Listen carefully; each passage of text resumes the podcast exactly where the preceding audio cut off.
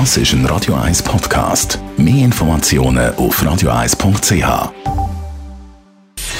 Gesundheit und Wissenschaft auf Radio 1. Unterstützt vom Kopfwehzentrum Irlande Zürich. www.kopfwww.ch ein Kaffee zum Wachwerden, ein Glas Wein am Abend zum Entspannen. Genussmittel die gehören ganz einfach dazu.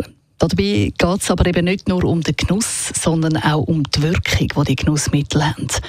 Alltagsdoping nennt man das auch. Und dabei kommen eben nicht nur Genussmittel zum Einsatz, sondern immer mehr auch Medikamente. Das hat eine Studie vom Anton Proksch Institut, einer österreichischen Suchtklinik, gezeigt. Gerade Leute unter 30 nehmen vermehrt Medikamente wie Schmerzmittel ein, um durch den Tag zu kommen. So werden zum Beispiel regelmäßig Schlafmittel genommen, damit man am nächsten Tag ausgeruht ist und der Job kann voll performen, kann die volle Leistung bringen. Und die einen die nehmen auch vor dem Sport Schmerzmittel, um mitheben und nicht ausbremst werden.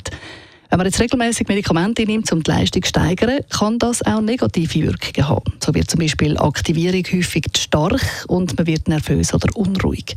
Und dann, wenn man eben merkt, dass es zu viel ist, dann nimmt man wieder ein Beruhigungsmittel, wie zum Beispiel Alkohol. Und wenn man das natürlich regelmäßig macht, sich aufputscht und dann wieder beruhigt, dann wird das zu einem Teufelskreis, wo es irgendwann ziemlich schwierig wird, um wieder rauszukommen. Wenn man es übertreibt, dann kann das ziemlich schnell in die Abhängigkeit kommen und das ist natürlich dann eben nicht mehr lustig. Gerade im Pandemiejahr oder in den beiden Pandemiejahren hat das bei jungen Leuten zugenommen.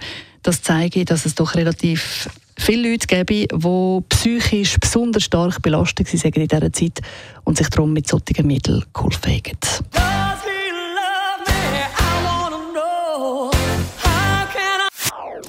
Das ist ein Radio 1 Podcast. Mehr Informationen auf radio1.ch.